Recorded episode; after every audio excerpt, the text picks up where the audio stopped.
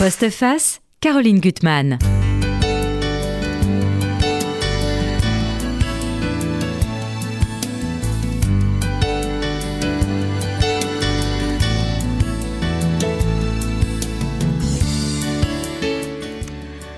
Quand le passé revient en boomerang, ces déflagrations peuvent être meurtrières. Plus de 40 ans pour chercher les mots et penser les blessures d'une histoire douloureuse, toujours vivace, celle d'une amitié trahie, d'un terriblement, terrible acharnement juridique. Ça donne un livre très fort qui m'a happé au sens littéral, parce que mon invité, même si tout ce qu'il raconte est vrai, a vraiment le sens du romanesque. Dan Franck, je suis contente de vous retrouver et, de, vous avoir lu avec ce livre qui est formidable, L'arrestation. C'est chez Grasset. Bon, c'est le récit, entre autres, d'un jour terrible. C'est le jour de votre 32e anniversaire. On est le 17 octobre 84 et euh, il y a les flics qui, débarquent chez vous. Vous êtes avec votre femme Elisabeth, votre, enfant, et qui vont vous menoter pour vous conduire à la santé en isolement. Euh, pour présomption de complicité, c'est pas le terme exact, euh, avec action directe. Et là, une partie du récit, ça va être des pages très fortes. C'est le combat contre l'injustice, contre l'acharnement, et puis surtout la résistance. Qu'est-ce qu'on peut, comment on peut résister contre le mal? Puis il y a bien d'autres choses dans ce livre. Il y a toute l'évocation d'une époque. 15 euh, ans, mai 68, vous avez l'âme toute rouge. Et vous racontez tout ça. J'aime beaucoup vos formules. Euh, bon, quels ont été vos combats? Euh, et puis le sens du romanesque, j'y reviens, euh, dans tous ces interrogatoires qui vont se poursuivre, que ce soit les policiers, mais après les juges, il y a des personnages qui, qui apparaissent. Le scribe, c'est vous, le bordelais, qui est aussi un beau personnage, le policier. Blond Blond, c'est peut-être une de mes préférées. C'est une femme qui va être euh, beau personnage de femme amoureuse et, totalement piégée.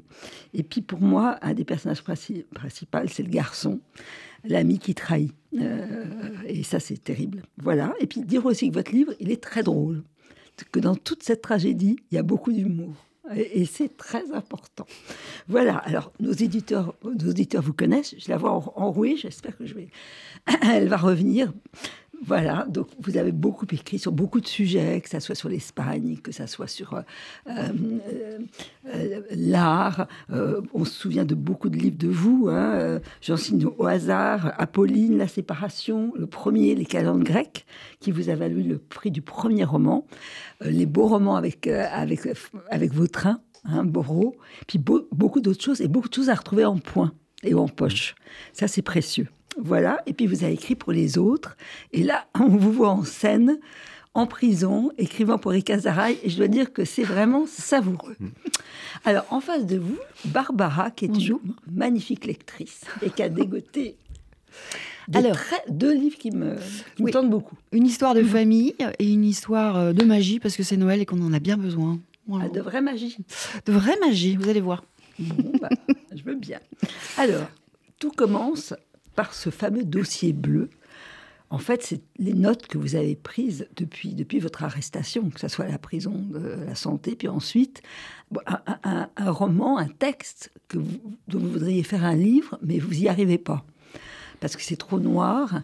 Et puis il y a quelque chose qui va faire euh, parce qu'il y a une sorte de tâche indélébile. Quand on a été accusé injustement, qu'on a été sali, traîné dans la boue, on a beau tout faire pour essayer d'effacer ça, d'oublier, ça ne s'oublie pas comme ça. Et voilà, racontez-nous la façon dont vous avez. Voilà, c'est venu. L'histoire en deux mots pour qu'on on comprenne un peu, c'est que je, je, vais me marier, j'habite un, un, studio dans à Paris, et j'ai un ami d'adolescence qui me, qui me le demande, qui voudrait le sous-louer. Et moi, je lui dis non parce que je sais qu'il a des activités un peu. Je sais qu'il. C'est un probablement un braqueur, il connaît des gens d'Action Directe. Action Directe, à l'époque, ça n'a rien à voir avec ce que c'était, mm. ce que c'est devenu. Il n'y avait pas de meurtre, il y avait, enfin, c'était la naissance, c'était autre chose.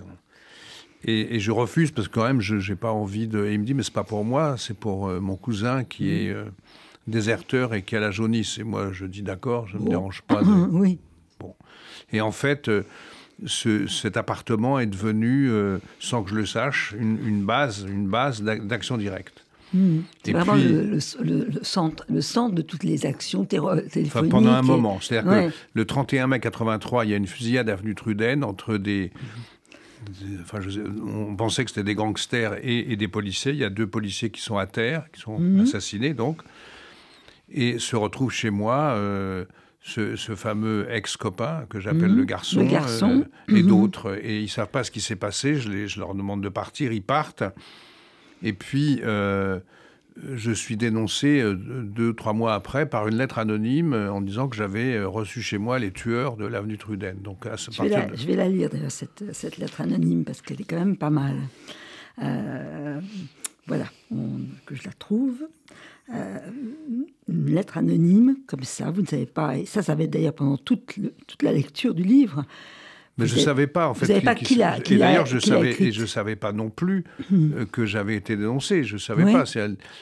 Vous allez la- l'apprendre quand même par les policiers. bah, la, Ouais. brigade criminelle fait une enquête parce qu'évidemment, avenue Mhm. Truden, euh, deux morts ou trois, c'est beaucoup. Donc, euh, Ouais. c'est un assassinat. Donc, ils n'ont qu'une piste, c'est moi sur la lettre anonyme, plus une fille euh, qui apparaît aussi dans la lettre anonyme. Donc, ils me cherchent et, Mhm. et- et ils, ils enquêtent sur moi. Je suis sûr. je la lis.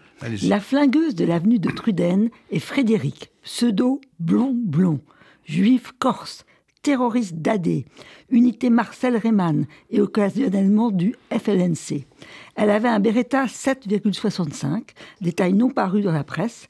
Elle a habité chez Dan Frank, l'écrivain qu'elle connaissait déjà au lycée de Rueil, et chez la maîtresse de Dan Frank qui habite au 19 rue du Temple. Elle est aussi responsable des attentats revendiqués Reymann, par exemple la Banque mondiale. Vous me demandez la preuve? L'explos de ces attentats était dans une cocotte minute et comportait de la poudre d'aluminium. Jamais la presse n'en a parlé. Arrêtez Blond avant que nous l'exécutions publiquement. Donc, la brigade criminelle de- reçoit de cette hein. Donc, ils me suivent, euh, ils, ils enquêtent sur moi, ils me mettent euh, sur écoute. euh, et puis, je suis arrêté une première fois au mois de mars et, et, je suis interrogé par un policier, enfin plusieurs d'ailleurs. Je, je reste 48 heures. Je comprends et j'ai compris déjà depuis un moment que celui que j'appelle le garçon, en fait, fait des braquages, est un braqueur. Euh, je connais, en fait, la Frédéric dont il parle, je l'ai vue deux fois. Pauvre fille, complètement paumée, complètement perdue, qui est arrivée un jour chez moi paniquée et que j'ai mis dehors d'ailleurs, parce que je voulais pas avoir affaire à tout ça. Et bref, euh, euh, je, je, je cache ce que je sais. Je ne sais pas grand-chose, mais je sais quand même deux ou trois choses. Quoi. Et je les cache. Et, et le policier qui m'interroge me relâche et me dit euh, si vous avez menti, je vous retrouverai, sinon, euh, sinon vous, vous serez tranquille. Il savait très bien que j'avais menti.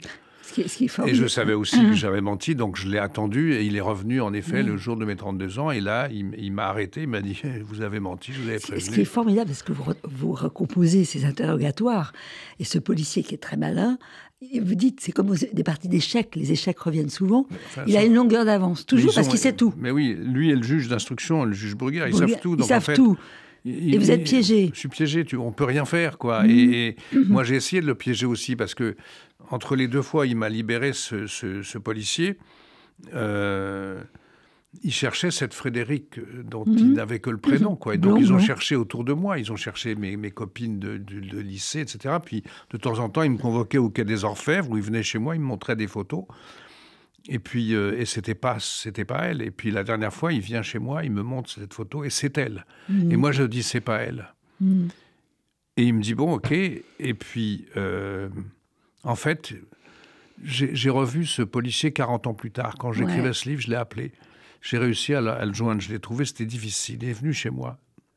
Et là, on a parlé, c'était Ouais. absolument incroyable. C'est moi d'abord qui menais Mhm. l'interrogatoire, je l'ai enregistré, j'ai trois heures d'enregistrement, et il m'a dit, mais quand euh, tu m'as menti Mhm. avec la photo, moi je le savais que tu mentais, la fille, on l'avait arrêtée le matin même. Mhm. Et tout est un Mhm. peu comme Et ça. tout dans, est comme ça. Tout est comme ça dans le jeu de vous pouvez rien faire, vous êtes coincé par euh, les écoutes téléphoniques, les filatures, la trahison de ce mec. La trahison La de ce mec, quoi. Ouais, qui est- est, qui est terrible. qui est- Parce qu'il faut quand même dire que là, il y, a- il y a une beauté, une insouciance. Vous venez de vous marier avec Elisabeth, qui va être aussi un des personnages très importants du livre, parce qu'elle est très lucide.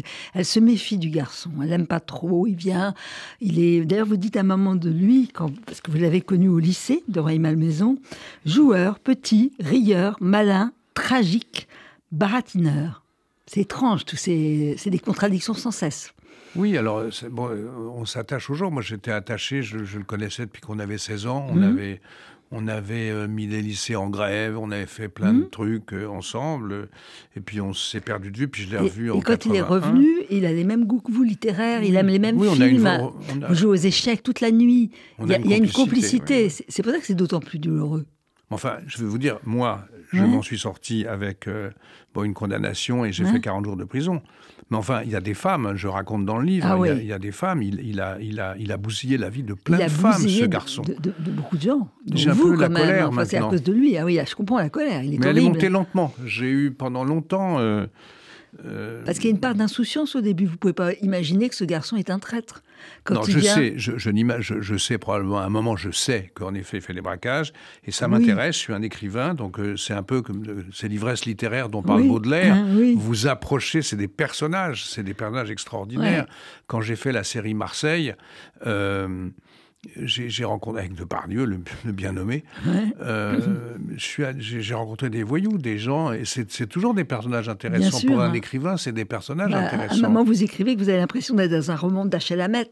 Vous êtes grisé, quoi, parce que vous avez le sens du romanesque. Donc vous le regardez. oui, mais on, est, on est aberrant. C'est pour ça que j'ai bah. mis si longtemps à publier ce livre. C'est que je ne suis pas fier du tout de cette histoire. D'abord, quand vous vous retrouvez en prison et que vous ne comprenez pas vraiment pourquoi, que vous n'avez rien à y faire, ça fait pas partie de votre parcours. Évidemment, quand mhm. vous êtes un braqueur ou, ou, même, je dirais, un militant politique, vous savez bien que le risque, c'est en effet la prison. Mais moi, je suis un écrivain, j'ai publié euh, trois livres déjà, j'ai eu le prix du premier roman, je passe à apostrophe, je comprends rien. Je suis à mhm. l'isolement, je ne comprends rien.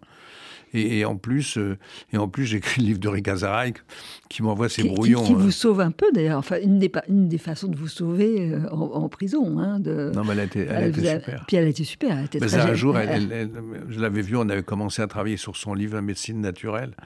Et. Et puis elle avait épuisé avant moi quelques collaborateurs et ça mhm. marchait pas. Là-dessus, un soir, elle descend dans son salon, elle voit ma photo, mhm. l'identité judiciaire, sale gueule, etc. Et là, l'éditeur lui dit, mais on va, on va trouver quelqu'un d'autre. Et elle, elle dit, non, pas du tout, je connais ce mec, je sais que c'est un mec bien, donc on continue. Donc elle m'envoyait, par l'intermédiaire de ma femme, elle m'envoyait euh, ces pages que je réécrivais en prison. Et en fait, J'aurais adoré retrouver le manuscrit parce qu'elle elle a, elle a, le enfin, elle a reçu le manuscrit avec le tampon de la censure de la santé à chaque page. C'est génial. Et vous, vous rigolez en, vous disant bah, qui, quelle tête il doit faire quand il voit les pages qu'on s'échange? Oui, un type qui est aux prisons. Euh, la tête en bas. L'isolement. Ah. Euh, un copain de Wolinski qui, qui m'envoie des dessins. Ah, il vous a envoyé un beau dessin, la dame en noir qui vient vous border quand vous mm, êtes sur, euh, le... Non, c'était un épisode, un épisode de ma vie qui était euh, extrêmement difficile. Mais là, vous racontez ça très bien et vous racontez, bon, aussi, euh, voilà, cette, cette insouciance de la jeunesse, de l'amour, de, et puis de ne pas imaginer que ce type vous trahissait. Vous pouvez pas l'imaginer. Et quand même le côté retort de la police, parce qu'ils savent tout, mais ils voudraient que vous disiez les choses et, vous ne voulez pas être une balance tout au long du, livre, jusqu'au bout, même à la fin, vous serez généreux avec le garçon. Oui, enfin, euh, à un moment, vous pouvez pas. C'est qu'à un moment donné. Euh, euh, à un moment donné, je suis dans le cabinet de juge d'instruction et il me coince d'une manière incroyable. Quoi. Il me dit Bon, vous avez un échange téléphonique avec lui, il est à Nice, c'est des phrases codées. À Nice, le même jour, il y a un braquage, il est pris en photo. Mmh. vous dites quoi? Et là, moi, je m'effondre, quoi. Je m'effondre. Et à ce moment-là, mon avocat me dit euh, si, si tu veux pas te prendre 10 ans, tu, ce que tu sais, tu le dis quand mhm. il est inculpé. Et donc, en effet, euh, j'ai dit une chose, un braquage sur lequel, de toute façon, il, en a fait 20 ou 30. Donc, mhm. ça n'avait pas beaucoup d'importance. Mais vous ne pouvez pas, vous, vous, vous ne savez pas tenir. Ou alors, si la seule manière de se défendre, c'est de ne rien dire. Mhm. Je comprends d'ailleurs. Euh, euh, lui-même n'a rien dit. Il a, il a refusé de répondre. Il a juste bu du whisky avec les flics parce que les flics qu'il a mis sur écoute, ils savaient qu'ils aimaient le whisky, qu'il aimait le whisky. Mais quand on ne dit rien, on, on, a, on est tranquille. Enfin, voilà, on mhm. sait où on va. Mais quand, quand euh, vous n'êtes pas dans ce cadre-là, c'est très difficile. Ah, moi, je voudrais qu'on s'attarde sur quelques passages qui sont vraiment très forts parce qu'on finalement on ne le soupçonne pas sur la violence de la détention. c'est terrible déjà d'arriver, d'être arraché euh, chez vous, et puis de, savoir que vous allez être à la santé. Euh, alors d'abord, avant d'être dans l'isolement. Vous allez arriver euh, dans votre cellule qui est épouvantable, euh, euh, avec cette idée d'une condamnation finalement définitive. Et puis il y a des bruits, le bruit du verrou et le bruit des deux targettes. Ça vous y revenez? Parce que c'est obsessionnel. On, oui. on, attend ça, le, verrou qui va s'ouvrir ou pas. Et... Mais moi, j'ai écrit, en fait, j'ai mis 40 ans à écrire ce livre. Mhm. D'abord, encore une fois, parce que je n'étais pas fier de cette histoire, que je n'avais pas trouvé l'axe. Mhm. Et, en fait, j'avais écrit ces pages en prison, je les avais gardées longuement. Elles sont, belles, hein, vraiment. et je les avais écrites à, l'époque entre deux pages de Ricazaraï, si j'ose dire, et, et ça mais j'avais pas trouvé le. Et en fait, il y a deux choses qui m'ont convaincu de, en fait, de publier ce livre et de, l'achever. Mhm. Un, c'est euh, mon ami Anne Sinclair qui m'a dit élargis, qui connaissait l'histoire depuis le début, et qui m'a dit élargis mhm. ton propos et fais en sorte qu'on on, connaît, on comprenne l'histoire d'un type qui a 18 ans, qui a 15 ans, pardon, en 68, et 15 ans, hein, en 68, c'est pas 18 ans ni 20 ans. Mhm, c'est 15 ans. Vous n'êtes pas construit. Euh, les, gens de ma génération sont très rares à être devenus ou sénateurs ou hommes politiques. À 20 ans, ils pouvaient, en effet, ils ont mhm. eu des, cheminements qui ne sont pas les mêmes. Et la deuxième chose, c'est que un jour, je suis à Marseille et j'ai, euh, je suis interviewé par une journaliste qui me dit euh, C'est marrant, je ne connaissais pas ce truc dans ton histoire. Mhm. Et là, je comprends tout de suite de quoi il s'agit. Mhm. Et je lui dis Mais c'est quoi ce truc?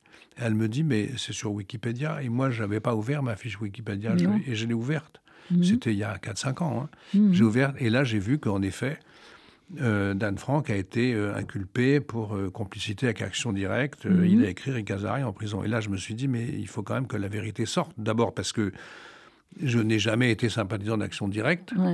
Et deuxièmement, enfin, c'est une tâche, et puis les gens que je vois, et, puis comment mes enfants... Et ce qui est terrible, vous essayez de l'effacer, ça revient comme une tâche indélébile. Vraiment. maintenant, maintenant j'ai écrit ce livre, donc je m'en fiche. Oui, parce que c'est dit. Il fallait affronter. et, vous montrez, d'ailleurs, tout au long du livre, vous avez ces pages dans ce dossier bleu, vous en approchez, puis c'est comme radioactif, vous n'avez pas envie de vous en approcher. Puis il y a un moment où il faut mieux l'affronter.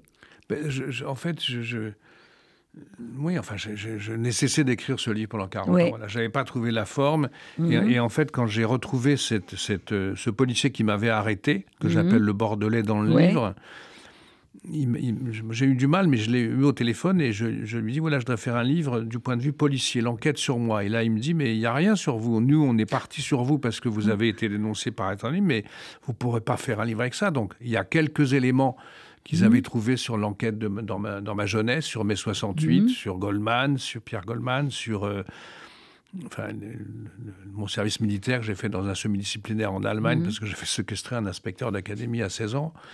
Bref, ça, ils savaient, et, donc j'ai eu les rapports de ça, qui sont, et ça constitue une partie du livre.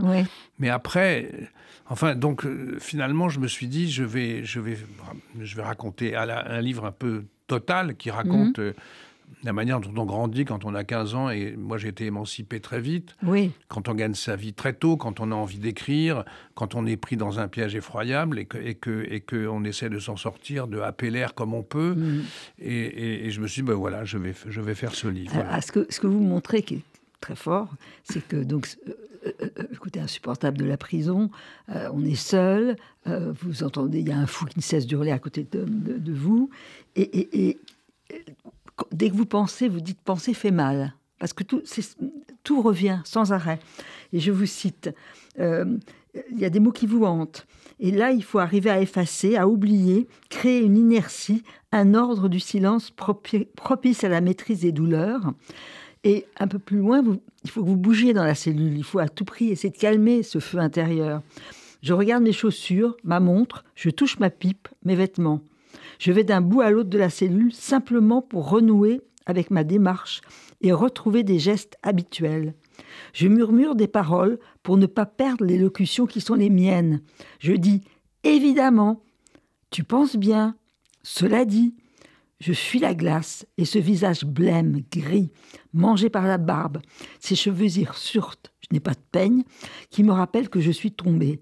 Et je comprends cette revendication des prisonniers d'hier qui se sont battus afin de conserver leurs vêtements civils pour ne pas être fondus dans le plomb cellulaire. Et un peu plus loin, vous dites Mon identité s'épuise au fil des jours. On, on perd son être? Ben, moi, j'avais en fait, j'avais une chance parce que finalement, c'était une chance d'être à l'isolement. Oui. Parce qu'au fond, euh, vous recomposez une cellule dans la cellule, si je puis dire, une cellule cérébrale dans la cellule matérielle. Et, donc, j'écrivais ce texte. Euh, après, je recevais les textes de Eric Azaray, mais c'est venu un peu plus tard quand même. Mais on, arrive et il faut se faire une espèce de cocon mhm. protecteur. Moi, j'étais très copain avec Wolinski à l'époque, qui euh, s'est débrouillé pour essayer de me faire sortir de l'isolement. Et moi, j'ai mhm. demandé à y rentrer tout de suite, parce que je suis allé en promenade, et là, vous vous, promenez avec des types qui n'ont pas du tout la même histoire que vous. Quoi. Mhm. alors, les discussions sont les mêmes. Tu vas te prendre combien? Ben, 15 ans. Ah ben, moi, j'en prendrai que 10. Et t'as fait quoi? Enfin, c'est une horreur. et moi, je voulais m'abstraire de ça. J'avais absolument pas envie. En fait, c'est comme si j'avais pas envie d'accepter le fait d'être emprisonné. Oui, tout à fait. Et dans votre malheur, au début, vous n'avez même pas le droit de voir votre femme, Elisabeth, qui va être là tout le temps présente, à se battre à vos côtés avec votre père. Elle va choisir le bon avocat parce que vous avez envie à un moment de prendre un type qui est pas bien. Donc vous allez avoir un avocat, on en reviendra, qui est très rigolo parce qu'en fait c'est un écrivain euh, peut-être raté, j'en sais rien d'ailleurs. Mais bon, il a quand même beaucoup de jugeotes et il vous donne les bons conseils. Vous l'écoutez pas, mais quand même. Non, non, je l'écoute. je l'écoute. Euh, non, c'est pas ça, c'est qu'il avait un truc. Alors ça fait partie d'un des côtés marrants. C'est drôle. Ah, la première fois que je vois ce type, euh, qui arrive, qui est super élégant, très classe. Euh, on imagine une espèce de playboy comme ça. Et puis il me dit on a trois minutes, cinq minutes. Bon, je dis très bien. Et puis euh, il me dit, je voudrais bien que vous lisiez mes textes parce que j'écris aussi moi. Et, en fait, à chaque fois que je le voyais, il me racontait ce genre de trucs. J'en avais absolument mais rien à faire. Vous avez lu ma nouvelle? C'était pas mon sujet. C'était pas mon sujet. Et à chaque fois, c'était donc c'était je veux dire, une, espèce d'inconscience absolue de, sa part. Et quand je suis sorti, je ne l'ai pas gardé. C'était euh, sûrement, c'était même un type très sympathique. Oui. Mais je me suis dit, euh, j'imagine que s'il y a procès ou quand il y aura procès, il va lire ses écrits. Non, ça ne peut pas, quoi. Donc j'en ai pris un autre. Non, mais chaque fois, vous avez dit, euh, voilà, vous, vous, parlez vaguement. Et ça, il faut plus parler vaguement. C'est-à-dire que la première fois, quand je vois le juge d'instruction, j'essaie de jouer ce jeu de, de, oui, je sais pas, enfin, je joue à des trucs, mhm. j'essaye, quoi. Et puis ça marche pas, il n'est pas mhm. dupe. Euh, et quand je revois l'avocat deux jours après à la santé, il me dit mais c'est n'importe quoi. Il faut être mhm. euh, là, là vous allez vous allez y rester longtemps. Donc répondez clairement aux questions et arrêtez de jouer quoi. C'est lui et c'est là qu'il m'a dit. Et il vous dit le garçon vous a mouillé jusqu'au cou. Donc euh, soyez lucide. Il m'a ah, dit vous avez été trahi, vous avez été trahi. Après il y avait un retournement de faute et c'est une partie de ma culpabilité aussi, c'est que on, essaie de rien dire, on peut pas ne rien dire. Voilà, c'est ou alors vous êtes complice. Moi, je, en fait, mon vrai truc, la, vraie inculpation, c'était non dénonciation de malfaiteurs. En vérité, c'est mhm. exactement pour ça qu'ils m'ont arrêté. Et le, le, bordelais que j'ai revu 40 ans après me l'a dit. Il m'a dit si vous aviez dit, si vous n'aviez pas menti, vous aurez rien eu. Voilà. Et, mhm. en fait. Euh, Bon, c'est terrible de se raconter ça après, de se raconter cette histoire après où on se dit on a été complètement naïf, on a été débile de, du, en fait, du début jusqu'à la fin. Et ce qui est beau aussi, c'est que vous montrez dans la cellule à quoi vous vous raccrochez. Il y a plein de gens qui vous écrivent des mots qui sont compassés, pas sincères, d'autres vraiment touchants.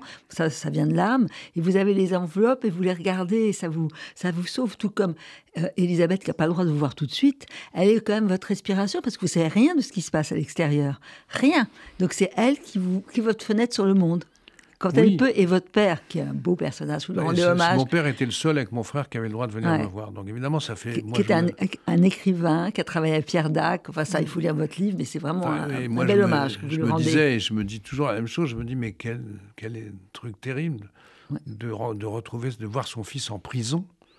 Euh, derrière un hygiaphone, à l'époque, je ne sais pas comment ça se passe maintenant, mm. mais il y avait un hygiaphone, c'est-à-dire qu'on devait parler derrière de part et mm. d'autre d'une paroi en plastique.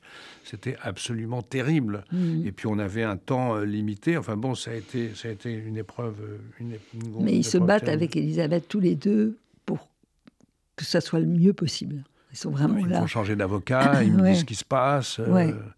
Mon père va voir le juge. Et, enfin, ils, enfin, ils, ont tous été formidables. Même mes amis, moi j'ai reçu des lettres, des centaines de lettres que j'ai. Et ces lettres que j'avais reçues pour vous dire quand même le, la honte, en mhm. vérité, que j'éprouvais, c'est que je les ai enfermés dans une boîte à godasses. Je les ai cerclés de scotch épais pour que personne les lise. Et je les ai ouverts, j'ai rouvert cette boîte et donc j'ai relu ces lettres là pour écrire ce livre, écrire donc ce 40 livre. ans après. 40 Et là, c'est une, après. gros- une très grosse émotion. Ah ouais, Parce que d'abord, il y a des gens qui sont partis. Oui. Et puis, euh, et puis il y a, moi, quand vous êtes là-bas, je me suis dit, moi, ma vie est finie, quoi. C'est fini, le milieu va Mhm. être épouvantable, je pourrais Mhm. plus publier. Et en fait, euh, le milieu littéraire, le milieu artistique a été absolument Ouais, extraordinaire. on voit Françoise Verny, tout à coup. Françoise Verny a ouais. témoigné pour moi avec Malé Joris. Enfin, il y avait. j'ai- Oui, j'ai- oui, j'ai c'est très beau. euh, Tout ça est passionnant. On cède la, para- la parole à notre Barbara avant de revenir à vous. Alors, deux livres qui m'excitent beaucoup. Alors, Mm. le premier coup de cœur, c'est une histoire des Trente Glorieuses de Didier Pourquerie chez Grasset. Euh, on fait un spécial Grasset aujourd'hui. Euh, il y a cinq ans, six ans, je vous avais parlé déjà de En finir avec l'ironie avec un point d'interrogation Mhm. de Didier Pourquerie, dans lequel il démontrait la nécessité de savoir cultiver l'ironie, de savoir prendre de la distance, de savoir faire des nuances. Il a raison. Et de la distance des nuances et parfois même de l'ironie, euh, il en fallait pour aborder ce sujet qui est euh, douloureux et, et personnel, euh, puisque par-delà l'absence d'un père qui est disparu trop tôt dans un accident de voiture, il est question de l'absence d'un père tout court. Euh, car Christian, ce père en fait, qui vivait à 100 à l'heure, euh, n'avait de cesse que de s'élever, de réussir, d'être reconnu socialement et était donc toujours absent, à telle enseigne que Didier, comme son frère, en fait, doivent admettre que ce père reste un inconnu. Et donc, euh, comme euh, l'auteur et journaliste, il a dû enquêter sur ce père. Il a dû euh, interroger les parents qui lui restaient. Il a dû retourner à Bordeaux sur les lieux de l'enfance de ce père. Il a dû retrouver les traces des maisons. Il a dû sonner à des portes. Il a dû consulter des archives en mairie. Euh, et Christian, en fait, euh, qui est fils euh, d'une vendeuse et d'un marchand des Halles, gouailleur, euh, coureur de jupons, a lui-même très peu connu ses parents, puisqu'il a été élevé par ses grands-parents jusqu'à ce que le père décide de d'épouser la mère. Et puis, euh, ayant perdu sa mère très tôt, en fait, il a été élevé à nouveau par les, par les grands-parents. C'est un, un- un élève brillant euh, qui ne rêve que de devenir ingénieur, mais quand il a son certificat d'études en poche, le père lui ordonne de travailler, d'apprendre un métier. Donc le grand-père obtient qu'il devienne euh, électro-mécanicien, électro-radio, je sais plus. Euh, en tout cas, qu'il exerce un métier moderne. Et à partir de là, c'est la course folle. C'est-à-dire que euh, Christian va passer tous ses week-ends, euh, toutes ses soirées à apprendre, à s'éduquer, à lire, à se former. Il fait la navette entre Bordeaux et Paris pour se former chez IBM. Il entre chez IBM, il se marie, il a des enfants, il reprend des études, il devient ingénieur chez IBM. Et puis, c'est pas fini parce qu'il fait sa culture générale, euh, il apprend le management et il devient chef d'entreprise. Donc, il goûte un temps euh, au, au, luxe de, la vie d'expatrié euh, avec sa famille au Maroc. Et puis, il rentre en France, il installe sa, sa famille euh, dans un appartement très chic sur les hauteurs de Saint-Cloud. Il va au théâtre en semaine, il fait du, du tennis le week-end quand il n'est pas dans sa résidence secondaire aux environs de Bordeaux. Donc sur le papier, en fait, la réussite, elle est totale. C'est-à-dire que le gosse de pauvre est devenu riche, entre guillemets, que euh, l'étudiant qui a pas pu, brillant, qui a pas pu faire d'études, est devenu euh, euh, chef d'entreprise. Euh, le, fils abandonné euh, a, fondé une famille. Mais en fait, cette réussite est un trompe-l'œil. Cette réussite est, une illusion parce que euh, le père a été absent pour ses enfants. Il a été aussi un mari infidèle. euh, que de la famille et des châteaux euh, qu'il a construits, en fait, il ne reste rien, euh, ni à Saint-Cloud, ni à Bordeaux. Et donc, en fait, au- au-delà, on rentre dans un autre, un deuxième niveau, en fait, c'est-à-dire à travers le portrait de ce père et à travers cette, cette fausse réussite, cette réussite illusoire, en fait, apparaît en fait le, le- un, un portrait des Trente Glorieuses, en fait, cette, cette réussite illusoire, cette réussite trompeuse, pour Didier Pourquerie, et il le montre parfaitement euh, dans ce livre, en fait, est, est emblématique de ce qu'ont été les Trente Glorieuses. Dans les premières pages du livre, en fait, il cite Fourastier, qui euh, décrit euh, les Trente Glorieuses comme une époque euh, euh, merveilleuse, inédite, mais sans lendemain. Alors, elle est exceptionnelle, inédite, parce qu'il y a du travail, parce que pour la première fois, on peut apprendre, s'éduquer, se former, euh, aussi bien dans des instituts qu'à la maison, qu'on peut finalement, si on le décide et si on se donne les moyens, accomplir euh, son rêve. C'est une époque où euh, la technique rentre dans les foyers, euh, où se développe l'informatique, secteur dans lequel travaille Christian. Mhm. Euh, mais c'est une époque sans lendemain parce que c'est une époque frénétique, c'est une époque euh, d'excès, euh, c'est une époque où il faut aller toujours plus loin, toujours plus vite, euh, comme Christian en fait derrière son volant avant son accident. Donc voilà, c'est un livre à lire vraiment parce que euh, derrière le portrait de ce père inconnu, il y a le portrait d'une époque, mais aussi parce que la retenue de l'auteur, en fait, nous fait sentir finement ce que peut être euh, euh, d'aimer un père sans en avoir de retour. Mhm. Est-ce que peut-être aussi, en fait, le, euh, les, les- les espoirs déçus, en fait, Mhm. euh, euh, placés dans une époque qui, qui n'a pas, en fait, qui n'a pas, en fait, rempli Mhm. ce qu'on ce qu'on attendait d'elle. Voilà. Donc il y a ce, ce double, double profondeur qui est, qui est intéressante, très intéressante.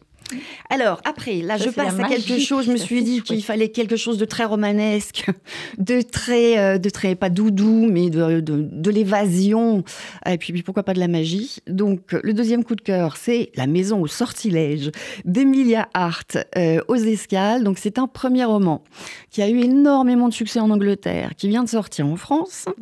Donc, qui s'articule autour de trois personnages de femmes qui vivent à quatre siècles d'écart. Donc, la première vit au XVIIe siècle, dans un petit village d'Angleterre, avec sa fille qu'elle élève seule. Et euh, pour euh, subvenir à leurs besoins, elle soigne par les plantes, dont elle connaît tous les secrets. Casara. On y revient. Mais alors, elle, euh, du coup, quand, quand démarre l'histoire, elle est dans, dans, dans un cachot parce qu'on l'accuse de sorcellerie. Deux siècles plus tard, on est en pleine Deuxième Guerre mondiale. Violette est séquestrée littéralement et, mise au cachot, en fait, dans le manoir sur l'ordre de son père. Euh, elle rêve, alors elle, est folle de nature, elle passe sa vie à, courir les bois, à grimper aux arbres, elle est folle de botanique, elle est folle de science. En fait, elle ne rêve que de faire des études, euh, qui est un privilège euh, réservé à son frère. Euh, elle a perdu sa mère alors qu'elle était petite fille et en fait, tout le monde au manoir, à commencer par son père, refuse de lui parler de sa mère, de la manière dont elle est morte. Et quand elle découvre une inscription étrange euh, dans sa chambre, elle comprend tout de suite que c'est en lien avec l'histoire et la mort de sa mère. On arrive au XXIe siècle, en Bon fait, en petit fantôme. 2019. Attention. hein.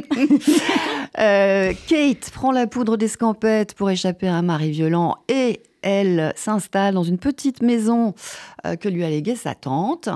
Et cette maison, son jardin et ses habitants sont au cœur du roman, puisque c'est dans cette maison que ces trois femmes, donc euh, à, à quatre siècles de distance, vont toutes se réfugier, et que c'est dans cette maison qu'elles vont découvrir un pouvoir qui n'est qu'à elles, qui peut à la fois les sauver ou les condamner. Voilà. Alors, qu'est-ce qui va se passer Je dis pas. Pourquoi ces trois femmes se retrouvent dans cette maison Je dis pas. Euh, quel est le pouvoir de cette maison Je ne dis pas. Alors, c'est un euh, page turner. Voilà, c'est un vrai page turner. Euh, je l'ai lu en, en une journée. Vous voyez, c'est un gros bébé. Ouais. Mais derrière le page turner, en fait, il y a une vraie réflexion sur la peur. Il faut bien le dire qu'aujourd'hui encore, en 2023, euh, suscite le savoir des femmes, leur désir d'exister autrement que par le corps, en tout cas de ne pas être réduite simplement à un corps. Et puis il y a d'un bout à l'autre de ce roman euh, la beauté, la nature, la force de la nature, qui, euh, on l'a beaucoup oublié, en fait, a le pouvoir de nous guérir. Voilà. Donc à lire aussi. très envie de le lire, en fait. Vous êtes amateur de temps en temps de ce type d'ouvrage Bien sûr, je dis pas. anglaise, des petites sorcières qui arrivent comme ça, hein, Enfin, j'en ai connu dans ma vie, c'est bon. Ouais. Enfin, des sorciers plutôt que des sorcières, mais des ça va. sorciers. Ouais, donné. Bon, Jeanne Franck, je reviens vers vous. L'arrestation donc chez Grasset, vous parlez très bien de la peur, de la peur après, après le procès, quand vous êtes libre. Malgré tout, il y, a, il y a le dossier bleu qui est là quelque part et vous êtes hanté par ça. Déjà, la façon dont il faut le transmettre à vos enfants avant d'écrire ce livre, vous dites c'est comme une grenade euh, dégoupillée. Quand vous, parce que voilà, il y a Ben, c'est dur de. C'est pas que mes Comment enfants d'ailleurs, c'est les gens autour. les gens autour. hein. C'est-à-dire, euh, euh, mes, mes amis connaissaient l'histoire parce qu'au bout d'un Mhm. moment, je leur racontais parce que je, je me disais, ils vont le découvrir. Donc Mhm. autant que, mais, mais encore une fois, j'étais pas fier de cette histoire, donc je l'ai enfouie, mais je l'ai gardée pour moi-même et je l'ai gardée dans mes écrits puisque je n'ai jamais cessé d'écrire, Oui. euh, d'écrire là-dessus. Mais c'est pas simple. L'autre jour, euh, je vois la gardienne de mon immeuble, elle me dit ah vous étiez super à la grande librairie. Je me suis dit d'accord ok donc en fait elle sait que été en prison, ça veut dire quoi etc etc. Et en fait vous posez cette question, je me la suis posée tout le temps. Est-ce que les gens savent? Est-ce que les gens savent pas? Est-ce que euh, c'est c'est quelque chose de soit vous Mais revendiquez c'est horriblement injuste parce que vous êtes allé à tort. Donc c'est vrai que cette, cette- ce sentiment, euh, oui, c'est enfin, quand même... euh, Oui, mais un en peu même, temps, écœurant. en même temps, je vais vous dire, quand euh, j'étais là-bas, des gens ont proposé de faire un comité de soutien et que, bon, j'étais, j'avais une toute petite notoriété, mais suffisante Ouais. éventuellement pour créer un comité de soutien. Et moi, j'ai pas voulu le faire parce que j'ai dit non, parce que euh, j'étais innocent de ce qu'on m'accusait, mais j'étais quand même coupable d'une grande naïveté, euh, Mm. d'une, je vous dis, cette, cette manière de, de- de s'intéresser à des personnages. euh, ben non, c'est c'est pas neutre, donc j'ai Mm. j'ai refusé. Donc euh, non, je, je pense, je considère pas que j'ai été complètement innocent. Sinon, euh, j'aurais fait ce que disait. Non, je- je- j'ai été d'une naïveté épouvantable. J'ai pas vu les choses. euh, j'ai pas grandi assez vite, quoi. Je veux dire, euh, entre 68 et, où j'avais 15 ans et mes 30 ans, j'ai pas. Ouais, mais alors en même temps, euh, votre vite. qualité, alors, qui, qui va vous mettre la, euh, la tête sous l'eau, c'est quand même la fidélité. La fidélité à ce garçon qui est un horrible bonhomme et un horrible traître. Vous n'avez pas envie d'être la balance, vous n'avez pas envie de donner son nom, vous n'avez pas envie. Donc c'est quand même cette qualité-là qui vous, qui vous, Enfin, qui vous pas- fait aller en prison. Au fond, quand même. Alors, bien sûr que vous avez été insouciant et, et- et- et pas très lucide, ça c'est sûr, mais quand même. Mais c'est difficile de euh, d'admettre la trahison de l'autre. Hmm. Et, et surtout que moi, moi, je suis un, un- un- je fais des crises d'Ashkenazi souvent. Je suis un vrai Ashkenaz, donc euh, à un moment donné, la faute, je la retourne contre Oui. moi-même. Oui, Et donc, euh, je me sens coupable. Mais coupable, est-ce que les gens me disaient autour, mais coupable de quoi? Les gens qui connaissaient l'histoire me disaient, Oui. mais coupable de quoi? De quoi? Ils ont raison. Notamment Elisabeth, ma, ma première femme, qui a été très claire là-dessus, qui supportait pas ce garçon. euh, Elle a tout de suite Euh, senti qu'il était oui, c'est fanfaronnade et tout, mais Ouais. moi, j'ai un rapport à l'amitié. Je suis, Mm. je suis très fidèle en amitié. Tous mes amis vous le diront. Et, et- et pour moi, c'était une blessure. C'était une blessure très très profonde. Donc arriver à et puis il y avait autre chose, c'est que moi Mm. quelque part à un moment donné, je savais que je sortirais. Lui, je me suis dit, il en a pour. euh, il, a fait au Enfin, moins vous, 10 l'a- ans. vous l'avez quand même sauvé, puisque vous savez que pour le, le meurtre des deux policiers de l'avenue Truden, ça ne pouvait pas être lui. Et vous êtes allé quand même voir son, son avocat, qui, est pas int- enfin, qui avait failli être le vôtre, pour, pour, pour, lui, pour lui dire que vous Je portiez savais qu'il est- garant qu'il n'était pas là. Je savais que les gens qui, sont, qui ont débarqué chez moi le soir de Truden, de cette Mhm. fusillade, étaient innocents parce qu'en en fait, ils ne savaient pas ce qui s'était passé. Ouais. Ils écoutaient ce que moi je croyais que c'était des radios courtes, mais en vérité c'était des scanners. Ils savaient pas ce qui s'était Mhm. passé. Donc bon. Et d'ailleurs, ils n'ont pas été inculpés sur l'avenue Truden. En revanche, et ça j'ai découvert, euh, c'est les policiers qui me l'ont dit quand j'ai été arrêté. En revanche, le cousin qui avait la jaunisse et qui était Mhm. Déserteur, lui était avenue Truden. Il n'a Ouais. pas tiré dans un café à côté, mais il y était. Ouais. D'ailleurs, il a pris 12 ans, je crois. Et Oui. ça, moi, je l'ignorais. Ouais. Et ce que je comprends pas, à la limite, c'est que quand je le sais, quand je découvre ça, parce que les, les- les flics me le disent, Mhm. je comprends pas pourquoi j'ai continué à essayer de protéger ce garçon. Euh, Aujourd'hui, je me dis, mais c'est de la folie absolue, quoi. Je suis trahi, mais d'une manière ignoble. Et, euh, Bah, et en même voilà. temps, vous voulez, vous voulez que la vérité vérité soit faite, c'est-à-dire qu'au moins, bon, euh, ils ne payent pas pour, pour le meurtre. de Non, non, à part ça, je- ça, ça, c'est plutôt bien. Non, à part En ça, il est vrai que je suis allé voir son avocat alors que j'avais pas le droit de le faire parce que Ouais. j'étais, en liberté euh, provisoire. Enfin, j'avais pas le droit de le faire. Je suis allé le faire parce que euh, je- je- même si je lui en voulais, et c'était entre mes deux arrestations, hein, la Mhm. deuxième a été plus terrible. La première, c'était une garde à vue. Euh, moi, j'attendais qu'il bouge, qu'il dise des choses, qu'il me, qu'il me libère. En fait, il n'a rien dit. Mais quand même, je voulais pas qu'il se, il soit accusé de enfin, meurtre de policier. euh, avant Mhm. Badinter, c'était la peine de mort. Oui, ah oui. C'était la peine de mort. Donc, euh, je- on négocie pas là-dessus. Moi, j'ai toujours été contre la peine de mort. On négocie pas là-dessus. Et donc, je ne sais pas si je l'ai aidé parce que de toute façon, il n'a pas été. Il a, enfin, il n'a pas été inculpé du tout sur l'avenue Truden. Il n'avait rien, à, rien à y voir, ou à peu près rien, sinon d'avoir emmené son cousin dessus, ce qui était quand même déjà assez dégueulasse. Son cousin était beaucoup plus jeune. C'était un gamin sans expérience. Là aussi, il, il, les a trahis tous, au fond. Mais tous des femmes. Enfin, je, Maintenant, je suis assez en colère avec le temps. Ça m'a pris du temps. De, la colère est montée. mais, et aujourd'hui que j'ai publié ce livre, j'en apprends encore d'autres parce qu'on me contacte, parce que... Euh, parce que, parce que, quoi. Donc, et, je sais que, en fait, euh, j'ai protégé un type euh, à un moment, à un moment où on ne peut plus le faire, mais je l'ai protégé et j'aurais pas dû le faire, voilà. Et je n'aurais et je regrette de l'avoir fait. Oui, mais ça je comprends, bien sûr. Mais vous pouvez pas savoir ce qu'il était. Bah, donc, non, donc c'est pour ça que je suis d'accord quand non, mais c'est vos amis ça. vous l'ont dit. Et puis il y a beaucoup d'humanité quand vous allez voir le procès. Comme Jean-Marie Rouillant, c'est ça euh, Jean-Marc Rouillant. Jean-Marc euh, Rouillant, Nathalie et Joël, et vous les voyez qui sont comme des squelettes, comme des. Ils ont été accusés. Il y a eu des meurtres. Et, ils, ont quand même, ils ont quand même assassiné. Euh, oui. bon, il y a non, mais il y a, et, vous êtes tout à fait, et vous êtes, vous savez que c'est l'horreur. Et en même temps, il y a se dire voilà quel gâchis, qu'est-ce qui a pu se passer pour en arriver là Vous posez cette question. Qu'est-ce qui a pu faire que cette violence soit là? Moi, je pense qu'il y a, c'est une manière de rendre l'histoire féerique, c'est une manière de, de, se mélanger les pinceaux dans l'histoire. C'est-à-dire, moi, enfin, mon travail est, mmh. là-dessus. Moi, j'ai beaucoup écrit sur la guerre d'Espagne, j'ai beaucoup mmh. écrit sur la résistance. Mes parents et mes grands-parents étaient des grands résistants. J'ai beaucoup écrit là-dessus et sur les artistes qui sont des. Moi, j'aime beaucoup les artistes. J'ai écrit des livres euh, sur eux, sur mmh. Picasso. Enfin, Bref, euh, je, trouve que ce sont des personnages euh, extrêmement intéressants. Euh, mhm. donc, mais je suis à un moment donné, quand bon, c'est des assassins, je ne vais pas défendre les assassins, mais c'est vrai quand vous les voyez comme ça, ils sont en grève de la faim depuis, ils n'ont rien bouffé depuis, ils sont squelettiques, ils sont mhm. là, vous avez une espèce de fibre humaniste euh, qui, ressort et vous les plaignez, quoi. Je veux dire, évidemment que je mm. les plains. Je veux dire, en plus, dans ce trio historique, euh, il y en a une qui est morte, l'autre qui est hémiplégique. Et, enfin, je ne veux pas les défendre. Hein. je veux dire, c'est absolument indéfendable. C'est indéfendable. Mais moi, quand je les ai croisés, j'ai vu Jean-Marc Rouillon et Nathalie Ménigon deux fois. Ils n'étaient pas recherchés. Mm. C'était des gens, euh, ils sont passés chez moi.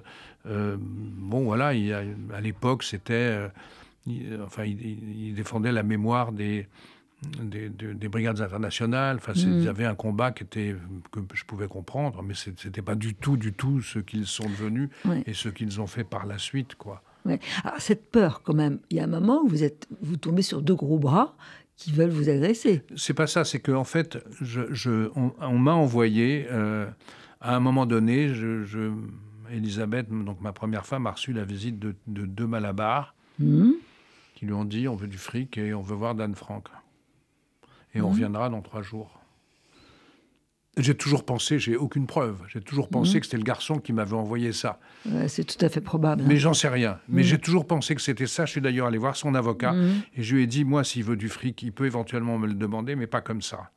Toujours est-il que quand euh, j'ai appris ça, j'ai raconté ça à des copains journalistes. Et, euh, trois jours après, quand euh, les, mecs sont revenus, ils avaient dit qu'ils téléphoneraient avant. J'avais euh, cinq mecs des renseignements généraux, des balaises, chez moi. Mhm. Et je leur avais dit, les arrêtez pas. Et ils m'avaient dit, on verra. Et quand euh, le téléphone a sonné pour vérifier que j'étais bien là, j'ai dit à ces, deux mecs que j'ai jamais rencontrés, foutez le camp parce que sinon vous allez vous, allez vous faire coffrer. Quoi. Mhm. Et ils sont partis, mais c'est pas des manières. Quoi. Je veux dire, c'est quand même...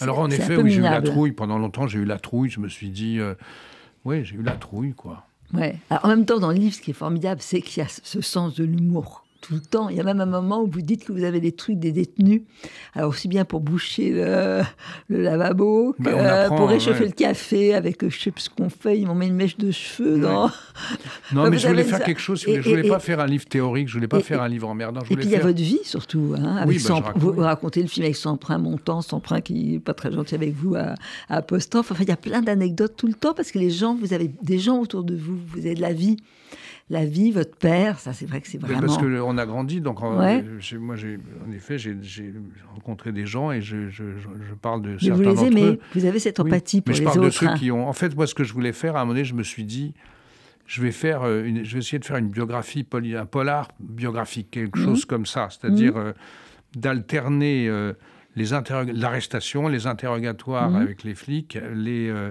les écrits de prison. Et encore une fois, qu'est-ce que c'est que cette vie d'un type, euh, d'un type qui grandit euh, Mhm. avec des convictions politiques? De gauche Moi, je suis un Mhm. homme de gauche, j'ai toujours revendiqué ça. euh, Aujourd'hui aussi, d'ailleurs, même quand je vois l'état de la gauche qui est quand même Mhm. épouvantable. Euh, mais j'ai toujours revendiqué ça, et, et c'est aussi ça qui m'a amené, Et- et- et qui m'a amené en prison. Et, qu'est-ce que c'est que de résister Résister en prison pour ne pas perdre son identité, résister tout le temps, résister contre le mal, euh, c'est quand même un des, des thèmes. Ouais. vos parents, euh, Moi, pour moi, c'est l'engagement, mais l'engagement est une forme de résistance. Ouais. Moi, je ne crois pas à cette vision des, de l'artiste comme ça qui est complètement euh, extérieur à la société. Qui non, moi, je ne crois pas à ça. Moi, je me suis beaucoup engagé Ouais. dans ma vie. euh, Et puis, j'ai- et, et puis votre père, qui, qui vous, vous dites d'ailleurs, quand il a fini, arrêté d'écrire, c'était déjà, il était mort. Donc la résistance, c'est d'écrire. Non. c'est aussi d'écrire. c'est aussi d'écrire. Il faut lire votre livre d'Anne Frank, L'arrestation. Donc c'est chez Grasset. C'est un livre, on a compris, extrêmement riche, fort et beau. Et les deux ouvrages de Barbara, Oui, alors que d'abord, je vais lire aussi. une histoire Hum. des 30 glorieuses de Didier Pourquerie chez Grasset également. Et puis La maison au sortilège d'Emilia Hart aux éditions des Escales. C'est très Voilà. envie, un peu de, on a envie de magie, quoi. Voilà. Bah en oui. ce Ah moment. bah, vraiment. Bah, merci. Merci, à vous. beaucoup. Merci à vous. Merci.